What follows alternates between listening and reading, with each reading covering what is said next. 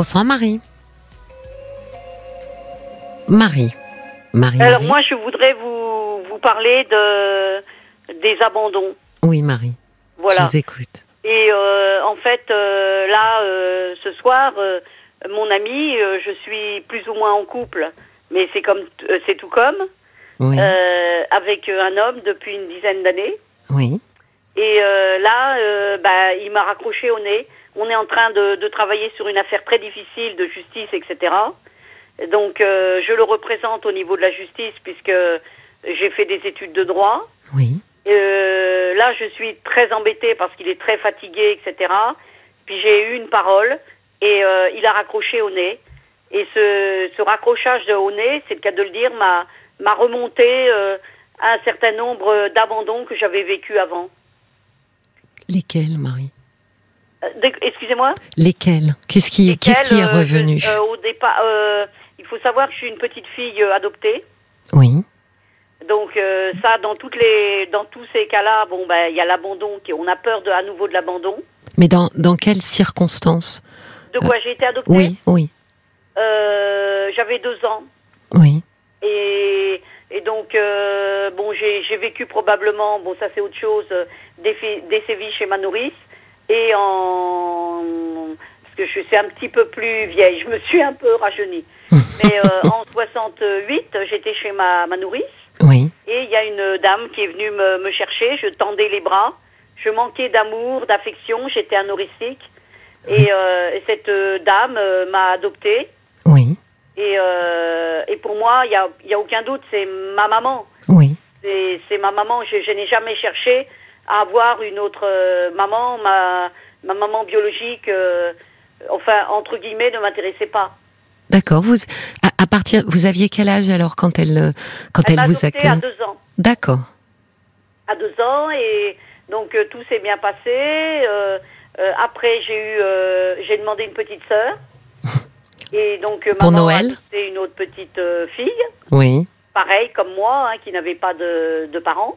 D'accord. Et euh, donc bah, tout s'est tout s'est bien passé jusqu'à euh, le premier euh, euh, le deuxième abandon. C'est-à-dire que j'ai choisi une voie qui n'était pas le- la leur. J'ai j'ai C'est-à-dire fait des hautes études et tout ça. Oui. Et puis du jour au lendemain, j'ai claqué la porte de ces hautes études pour, ça va peut-être choquer certains, ou peut-être au contraire poser des questions. j'ai voulu devenir religieuse. Et là, pourtant mes parents qui m'ont élevée euh, chrétiennement, Oui. euh, etc., n'ont n'ont pas compris. Qu'est-ce qui les, qu'est-ce qui les heurtait? Qu'est-ce qui les dérangeait? Eh ben parce que je pense, comme j'étais l'aînée, euh, ils voulaient avoir des petits enfants, euh, etc. Oui. Voilà. Et donc ça, ils ont ils ont pas compris. Et d'autant plus que ça faisait quand même des années que je, je m'occupais. Je, je suis organiste dans une paroisse. Oui. J'étais organiste dans une paroisse et ça donc ça fait des années. C'était eux au fond qui m'avaient un petit peu mis à l'é- à l'étrier, le pied à l'étrier de cette paroisse. Et euh, je suis restée quand même euh, très longtemps dans cette paroisse jusqu'à 25-30 ans. Donc euh, à un moment donné, bon bah c'est comme tout, je crois. euh, à 25 ans, j'ai fait ma crise d'adolescence et à ce moment-là, mes, ma mère a pas du tout compris. Elle s'est foutue de moi. C'est-à-dire, c'est pas possible. Elle s'est moquée? hein? Qu'est-ce que vous voulez dire par elle? S'est foutue de moi? Ah ben carrément. euh, euh, Il y a un moment donné, bon, j'ai été aidée par, euh, bon, disons-le, un prêtre hein, qui m'écoutait. Oui. Et le prêtre m'avait dit, euh, tu verras, par exemple, il y a eu une fois où il m'a dit, bon, je vois que tes parents n'arrivent pas à comprendre, donc pendant huit jours, tu vas t'en aller de, de chez eux, tu fais une lettre en leur expliquant que tu as envie de causer avec eux, etc. Donc c'est ce que j'avais fait, puis j'étais partie pendant huit jours, et après le prêtre m'avait dit, tu reviens, et je pense que tes parents euh, comprendront et ils vont discuter avec toi. Oui. Et ma maman, qui est euh, donc je- ça, je l'ai appris là il y a quelque temps grâce à une de vos émissions et, et je pense pervers narcissique, euh, m'a euh, m'a abordé. Donc je suis rentrée ce, ce soir-là. Il y avait mon papa adoptif qui avait la lettre, qui avait l'air d'être gêné. Et quant à maman, elle regardait la, la télé. Et puis elle m'a sorti comme ça. euh, C'est pourquoi? C'est pourquoi? Voilà, et donc je suis rentrée bêtement dans, dans ma chambre et il y a eu un, un jour, par exemple, où le prêtre m'avait dit, bon, tu, tu sonnes chez eux, etc. Et puis tu verras, ils vont t'ouvrir. Et en fait, euh, elle m'a euh, abordé euh, du haut de la fenêtre en disant c'est pourquoi? Et c'était un jour d'hiver. Et je suis restée dans la neige pendant un certain temps dehors. Parce que je, je demandais, je réclamais en fait de l'affection. Je, je réclamais effectivement de, de, de l'écoute, quoi, et de la compréhension. Donc, en- deuxième abandon. Oui. Oui. Et puis, euh, troisième abandon, ce prêtre, euh, donc euh, on en avait parlé un jour, et le prêtre m'avait dit, ah non, moi je t'abandonnerai pas. Et euh, malheureusement, un des autres prêtres n'a pas compris mon engagement, m'a renvoyé de, de l'église, et j'ai- tout de suite, c'est c'est ça qui est, quand euh, mon chéri m'a m'a raccroché là au nez, Oui. j'ai pensé à ce dernier abandon. J'ai eu beaucoup de mal. euh, bon, j'ai des phénomènes euh, paranormaux. Je sais qu'il est tout le temps dans ma vie, ce prêtre, parce qu'il regrette. Je, je l'ai, euh, comment Mais- dire ça euh, Mais pardon de vous interrompre, Marie. De quelle façon, quelle a été, vous disiez, il m'avait dit qu'il ne m'abandonnerait jamais. Qu'est-ce qui s'est passé du coup avec avec ce prêtre que je m'occupais aussi de la sacristie. Oui. Et il y a un autre prêtre qui n'a pas compris qu'une femme puisse s'occuper de la sacristie. Donc un jour que, que, que cet ami, que ce père, Oui. c'était carrément un père pour moi, euh, et euh, qui était en vacances. Le, le prêtre en question m'a m'a renvoyé de la sacristie et m'a même renvoyé de l'église, ce qui m'a fortement marqué. Mais euh, par la suite, je me suis dit, parce que je m'étais créé une maman de cœur, Oui. Et euh, la maman de cœur m'avait dit, bon, je, je verrai avec le, le prêtre quand il reviendra, Oui. pour lui tout lui expliquer. Et euh, bah, le, le prêtre, à cause de la fatigue euh, et du fait qu'il était malade et tout ça, n'a pas osé faire de vagues. Hmm. Et euh, il, est, il est resté comme ça. Il n'est pas venu vous défendre en fait pour vous réintégrer dans D'ailleurs l'Église. que par la suite, euh, euh, il, quand, euh, quand il est décédé, euh, j'ai j'ai su par un de ses amis prêtres, ou parce qu'il avait changé de paroisse entre-temps, euh, m'a dit, euh, par rapport à ce que vous m'expliquez, je crois que y a, ça a beaucoup contribué. Euh, Il dit que c'était un homme qui était mal à l'aise, parce qu'on sentait bien qu'il se reprochait quelque chose, et il dit, je crois que c'est ça en fait. D'accord. Et on s'est jamais revu euh, jusqu'à son décès. Et vous, pour le coup, vous n'avez pas cherché à le revoir quand justement il est rentré de vacances, d'avoir une discussion avec lui? Parce que j'ai eu peur. euh, je suis chrétienne, donc euh, un prêtre m'avait rejeté. C'était pas lui, évidemment. Oui, oui, Mais euh, pour moi, j'ai que pour moi, le prêtre, c'est comme le Seigneur. C'est comme Oui. un Seigneur. Oui. C'est le représentant de Dieu. Et je me suis dit, j'ai dû commettre quelque chose de de pas possible qu'on me pour que m'on renvoie comme ça. Donc je restais, j'allais quand même à l'église. oui. Je j'ai assisté aux messes, mais de la porte à l'extérieur. Ah oui. Et, et, et vous le, vous le, vous arriviez à le voir, euh, euh, ce prêtre euh, Non, je ne le voyais non, plus après. non. Non, j'ai pas pu le revoir. Oui, Après, il a changé de paroisse. d'accord. il a eu des problèmes de santé. et- mais c'est curieux parce que je vais vous dire, quand on m'a appris qu'il était décédé, Oui, j'ai eu comme un ouf. Je me suis dit en moi-même, cet homme-là, il est libéré. Parce Ah que oui je l'ai vu souffrir pendant des années. oui. De maladie Oui, de maladie. Oui. Il se cachait derrière la porte et tout ça. Euh, vous savez, la, la vie d'un prêtre, c'est pas facile. Et euh, dans ce cas-là, euh, il y avait beaucoup d'enterrements qu'il faisait tout seul. Oui, Et donc, euh, à l'époque, moi, j'étais professeur déjà. Et, euh, et bien, des, des fois, avec mon école, je, je faisais en sorte de pouvoir euh, être avec lui parce qu'il disait c'est terrible de, de voir une bière devant soi et puis euh, il n'y a personne qui vous entoure. oui. Oui, euh, il, il- il vivait dans une grande solitude. Oui, Oui. tout à fait. Une très très grande solitude et, et effectivement, je crois qu'il y avait des liens. De toute façon, il s'était aperçu, il avait dit à ma maman de cœur, je m'aperçois en fait que, que son papa adoptif, euh, ben, au fait, euh, il n'existait pas parce que maman euh, adoptive était trop présente, si vous voulez. Oui, c'est-à-dire que votre papa était effacé Mon papa adoptif, Oui, il était effacé. Oui, très Oui. effacé.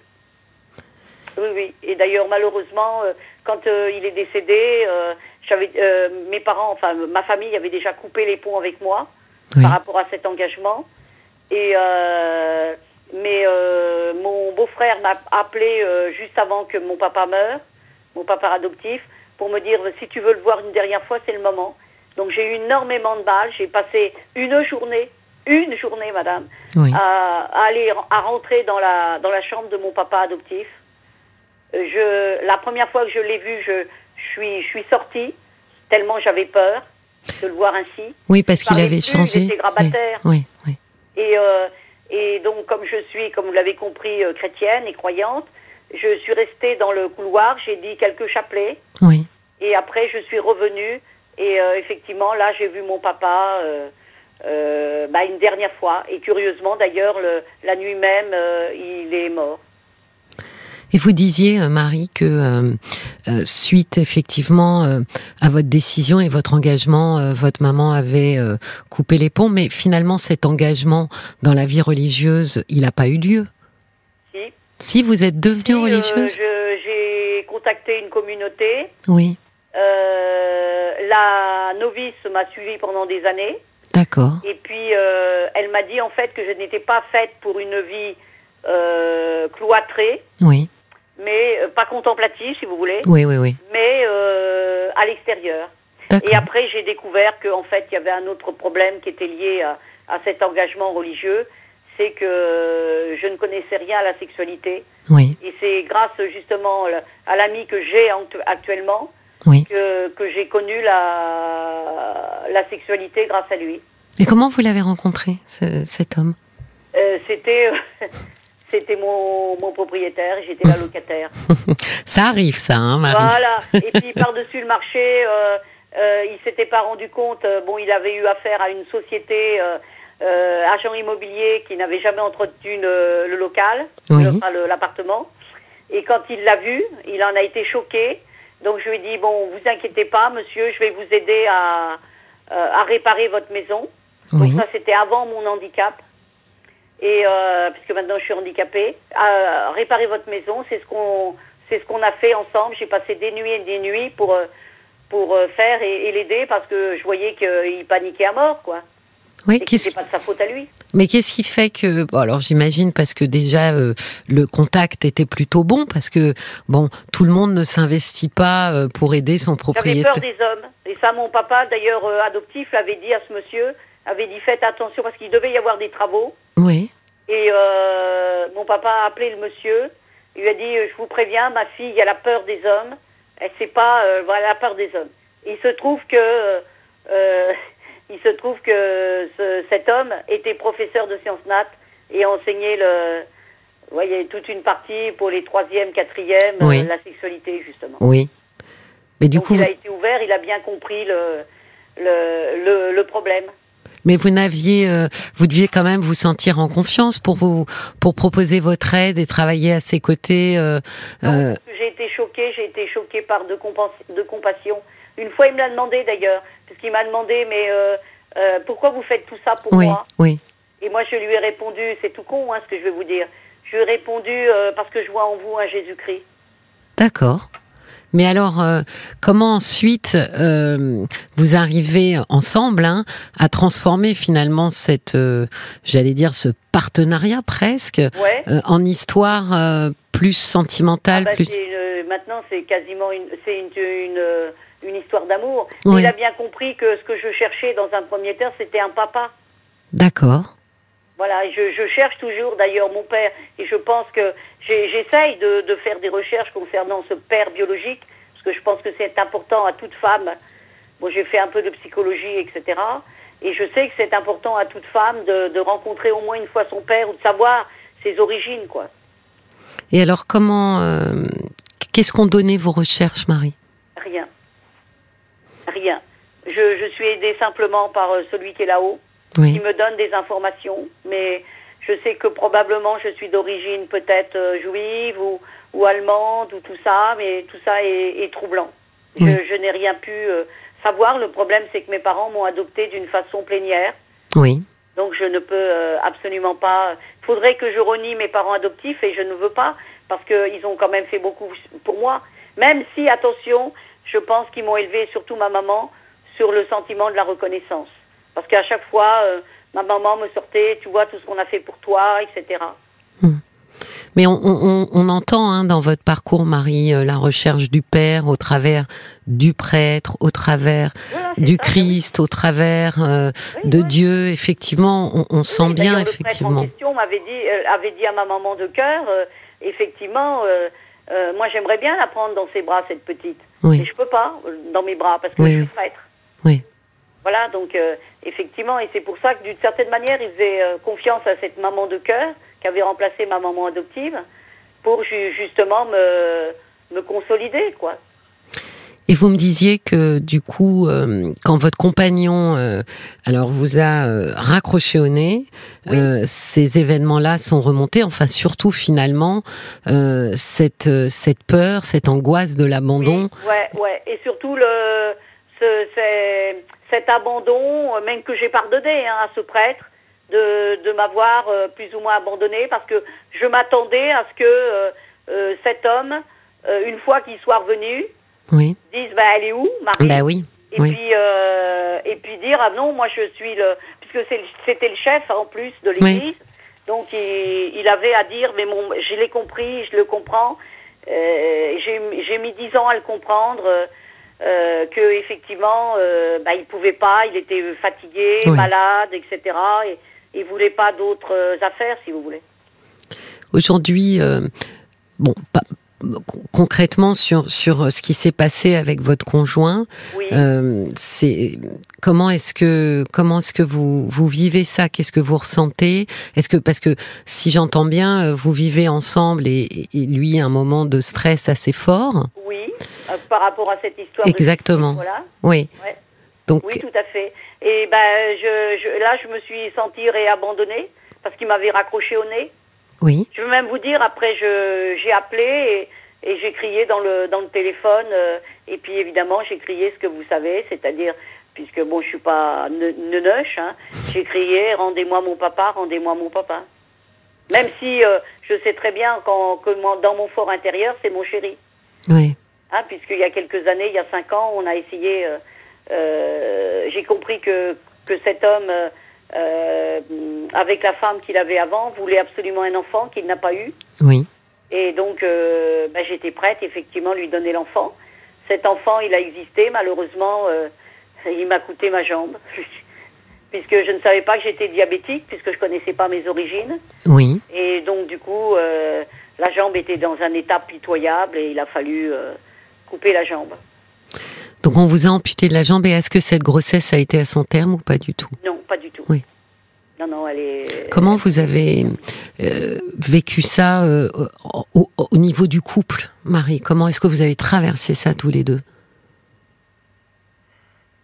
Euh, pour moi, ça a été difficile, c'est toujours difficile. Il y a toujours le berceau qui est là. Oui, On a essayé parce qu'après, il n'y a pas longtemps, en plus, il y a une infirmière de l'hôpital, là, quand je, je suis retournée pour, euh, pour protéger mon autre pied. oui, Et l'infirmière m'a dit, mais vous n'avez pas réessayé après? Vous voulez pas réessayer? Et, euh, euh, bah, voyez, ça m'a encore introduit à nouveau ce- cette envie de, de l'enfant. oui, C'est ça, parce que je pense que j'avais toutes les capacités pour l'élever, pour. Euh, mais peut-être qu'il y a dans mes gènes euh, quelque chose qui, qui faisait. Le Seigneur me l'a dit, cet enfant, de toute façon, elle n'était pas. euh, donc je- j'en ai pris le parti. Je sais qu'elle existe, elle est dans mon cœur, oui, et oui. ça sera toujours ainsi. Et est-ce qu'il y a eu d'autres moments où, où vous êtes senti euh, comme ça abandonné pour euh, des, des, des, des, dissensions ou des frictions avec votre Avant, conjoint? non. Non. Ça, c'était la première Non, fois non, où ça non, vous non, a Et fait. puis, surtout d'autant Oui. plus que je suis très inquiète. euh, Il y a, y a l'abandon. Je sais qu'il ne m'abandonnera pas. Oui, Mais il y a ce fameux abandon, oui, comme le prêtre me l'a fait. oui. dire que j'ai compris que l'abandon qu'il avait fait, c'était pas volontaire. C'est un petit peu ce qui se passe euh, là avec ce coup de fil, Marie. Et ben voilà, exactement. C'est Oui. pareil là. D'autant plus que moi, mon chéri actuellement euh, traverse euh, une période de, de grosse fatigue. Oui, J'ai beau lui dire qu'il faut qu'il fasse quelque chose, il ne le fait pas. Et euh, bon, comme je vous l'ai dit, j'ai de- j'ai des phénomènes médiumiques depuis l'année euh, la, la, la grossesse oui. et euh, qui ont l'air de me prévenir de choses pas très gaies. Et qu'est-ce qui fait que vous avez choisi euh, l'un et l'autre hein, de ne pas vivre ensemble? Parce que c'était pas possible. D'accord. il y a quelqu'un d'autre. Dans sa vie à lui? Oui. D'accord. Mais c'est la, la personne en question. J'avais posé la question à un ami prêtre qui est de l'officialité. Et le prêtre m'avait dit euh, bon, ben, elle, elle a menti, elle, voulait, euh, euh, elle ne voulait pas d'enfant dès le départ. Ça veut dire, Marie, que finalement, vous avez aussi une place particulière auprès de cet homme, parce que j'imagine que c'est un Je peu une place bien. cachée. Oui. Ouais. Ah oui. Particulière, mais je sens aussi qu'il a besoin de moi. Oui, oui. Mais ça vous empêche aussi de vous exposer. Ben voilà. Oui. Voilà, tout à fait, on est, d'accord. Donc effectivement, on se, on se retrouve à peu près toutes les six semaines, à peu près. Oui. Toutes les six semaines. Donc euh, moi, en attendant, ben j'attends, moi, je, je suis tout le temps dans le dans, dans l'attente et, oui. et dans l'inquiétude de, de ce qui peut arriver à mon chéri. C'est de toute façon une, une position euh, très particulière et effectivement, euh, Je l'ai Euh, choisi, hein. oui, oui, je sais, mais voyez, c'est pas facile tout le temps. Voilà, tout Mm. à fait. Comme je, je lui avais dit, parce qu'il m'avait dit, bon, si l'enfant vient à terme, euh, moi, je, je, je coupe pas les ponts. Parce que ça, je lui ai dit, je lui ai dit, c'est la femme de ta jeunesse, tu peux pas. Moi, personnellement, je, je suis, entre guillemets, contre le divorce et tout ça. Et je comprends qu'il veuille pas divorcer. Il a eu un vécu aussi euh, euh, avec elle. Il me rappelle tout le temps ce fameux euh, Noël d'une certaine année, il y a longtemps de ça maintenant, où, euh, où son beau-père beau beau, beau père Oui. euh, l'a renvoyé de chez, de chez lui. Donc il a, il a un vécu. Lui Oui, aussi, oui, d'une certaine manière, il a, il a vécu aussi dans l'abandon. Oui. Et c'est ça qui nous a rapprochés, je pense. Ça a été une, décision euh, euh, compliquée de, de maintenir finalement euh, une relation, mais sous cette, dans ce cadre-là, avec un homme qui ne pouvait pas finalement officiellement être avec vous? Ou est-ce que vous vous êtes dit, moi, ça me va parce que finalement, C'est difficile. Enfin, à l'époque, c'était pas difficile, si vous voulez. Parce que bon, c'était c'était un papa, un chéri, etc. oui, Mais avec le temps, euh, c'est de plus en plus un chéri. oui, Et j'ai mon, mon corps qui a besoin. Moi, je ne connaissais pas la sexualité avant 45 ans. oui. Donc, euh, ça veut dire que moi, moi je, suis en, je suis en demande. Et en plus, euh, nous avons un- une sacrée différence d'âge, plus de 15 ans. Qu'il a euh, de plus de vous? Oui. Oui. Est-ce est-ce que vous avez eu envie, Marie, ou pas, de finalement, euh, éventuellement, de rencontrer quelqu'un qui serait pour le coup euh, totalement dis... Non. J'ai même pas fini ma phrase, Marie. Oui, oui, non, non, non. Moi, je que vous aviez de- compris de- où je voulais en venir. Oui, voilà, c'est ça. Vous savez, pourtant, je vais même vous dire, quand on a su, j'ai vraiment pas eu de chance parce que quand on a su que je n'y connaissais rien, Oui. à l'époque, euh, je donnais des cours à la maison. Oui. Et euh, j'ai un papa d'une de mes élèves qui faisait du nudiste. Oui. Donc, qui venait dans mon. qui fermait la porte de la grille Oui. et qui se mettait à poil Chez vous. dans ma cour Ah et oui. chez moi. Et qui voulait vraiment me- m'agresser et tout ça. Ah oui, là, on n'est même plus dans le nudisme, euh, Marie, on est dans l'exhibitionnisme. Voilà, tout à fait. Oui. Donc, euh, et au bout d'un moment, euh, moi j'ai appelé l'homme et puis je lui ai dit euh, maintenant ça arrête, euh, j'appelle la police, vous arrêtez ou j'appelle la police. Oui. Donc il s'est calmé, etc. Donc s'il fait, moi je m'enfermais chez moi et puis lui il était à poil dehors dans ma cour. Mais pourquoi, euh, pourquoi, quel rapport avec euh, avec ma question, Marie, quand je vous ai demandé si vous aviez déjà envisagé éventuellement de rencontrer un autre homme qui serait euh, célibataire, euh, avec qui vous pourriez vous installer euh, et vivre, qu'est-ce qui, qu'est-ce qui va pas dans cette dans cette idée? Dans cette idée, Oui. c'est le, le fait que je suis chrétienne. Donc moi je me suis donnée à cet homme. Euh, il faut savoir, ça va peut-être choquer beaucoup de vos auditeurs, mais euh, cet homme, il n'était pas, cap, il est pas, il- enfin, il n'était pas capable de, disons-le carrément, rentrer Oui, chez moi. oui. Et euh, je me suis ouverte pour lui. Ah, ce que vous voulez dire, c'est que finalement, euh, euh, cet homme étant le premier homme avec qui vous avez eu une relation sexuelle pénétrante, il Oui. n'est pas euh, possible pour vous euh, d'avoir un autre homme, une autre histoire avec un autre homme. Voilà, c'est ça. D'accord. C'est ça, parce que bon, ça, je, ça a pris du temps, etc. bon, l'enfant, on a, on, on l'a eu d'une manière un peu spéciale parce que lui aussi savait très bien qu'il pouvait pas ou qu'il aurait des difficultés à rentrer vu, son âge. Oui. Il, il, était déjà parfois fatigué et tout ça. Mais euh, voilà, moi j'ai j'ai compris qu'il voulait cet enfant. Un jour, il est rentré même chez moi. Je vous le dis carrément, ça m'a aussi choqué. Il est rentré chez moi et il m'a dit euh, si vous voulez un enfant, je veux bien être le père. Hmm. Il vous faisait un cadeau. C'était un cadeau de peut-être de remerciement ou je je sais pas. Euh, euh, je pense qu'au départ, il, s'attendait pas à ce que ça fasse la belle histoire d'amour qu'on a ensemble. Oui. Mais je me posais une question, Marie, avec tout ce que vous avez vécu et traversé.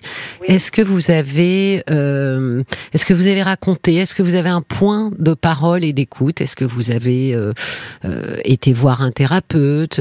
Euh, Alors maintenant, vous me direz, euh, ça pourrait être un prêtre aussi, mais est-ce que vous avez un point d'écoute qui vous permet régulièrement de, de faire un peu le clair sur, tout, sur toutes ces histoires que vous avez traversées? Oui, oui, oui. J'ai eu un point euh, c'était un moine. Oui. Que j'appelais euh, régulièrement. Oui. Voilà, et qui effectivement, et c'est d'ailleurs grâce à lui que, que j'ai pu pardonner au prêtre. D'accord. À ce prêtre. Et euh, il faut savoir que ce, ce prêtre, il est toujours dans ma vie. Il me, il me protège de là où il est. Et des fois, il, il intervient, effectivement, dans, dans ma vie, pour, soit pour me rassurer ou pour, pour me, me donner, parce que je, je sens que là où il est, parce que moi je suis croyante, donc je crois euh, au paradis, je crois à tout ça, et à la communion des saints, et je sais que là où il est, il est, il est là, il, joue peut-être son rôle justement de papa, entre guillemets. Oui, oui que je cherchais à avoir. Oui, un père symbolique. Mais Marie, avec ce que vous vivez, euh, je parle pour le coup là très euh, concrètement et, de manière très pragmatique, de voir cet homme que vous aimez euh, une fois toutes les six semaines, on peut quand même imaginer que ça soit un peu douloureux, que ce soit pas simple. Et vous voyez ce qui s'est passé là, le fait qu'il vous raccroche euh, au nez parce que lui devait être euh, euh, très très tendu et, n'a pas supporté effectivement votre remarque. Bon, ça arrive hein, d'être comme ça à fleur de peau, mais vous voyez vu ce que ça a déclenché et que vous-même ensuite vous l'appeliez euh, finalement en hurlant de douleur, moi je me pose la question quand même si si ça vaudrait pas la peine euh, d'aller. Vous savez, il y a toujours euh, nos, nos, nos, dossiers, euh, j'ai envie de le dire comme ça, euh, ne sont jamais refermés complètement. Est-ce que parfois ça vaut pas la peine d'aller en reparler en disant tiens, je pensais vraiment que sur cette histoire les choses étaient étaient, étaient rangées pour moi et elles le sont peut-être pas autant que ça. D'accord. Moi, je pense parce que euh, je pense que se mêle aussi le fait que bah voilà euh, cet homme il n'est pas euh, euh il est pas euh, tout le temps disponible pour vous. ça doit un peu exacerber quand même ce sentiment ou cette peur ou même si vous savez qu'il est là. Bon, voilà, je... et puis bon, je, je, je vois bien que, moi je le dis carrément, je suis, je suis obligée de le dire c'est à se demander s'il n'est pas en fin de vie, quoi. Vous voyez, mais je pense qu'il y a beaucoup de choses qui ont ramené euh, beaucoup d'anxiété à la surface. et, euh, et du coup, je pense vraiment, Marie, mon, mon, mon conseil à moi, ça serait euh, de profiter de cet événement pour se dire, tiens, là, il y a encore quelque chose pour moi à explorer, même si j'ai l'impression d'être passé des dizaines de fois sur tout ça. il faut encore que notre long chemin de vie, ça ne s'arrête pas à un moment donné. Il y a, il y a des fois des, des retours en arrière pour, pour pouvoir aller en en avant. Et, effectivement, la perte de cet enfant, vous voyez, je pense que là, ça serait, ça serait une bonne chose, Marie. Voilà. Je vous souhaite une très bonne soirée. Merci beaucoup. Merci de votre confiance. Et bonne soirée, Marie. Merci, bonsoir. Bonsoir. Cécilia Como, parlons-nous sur RTL.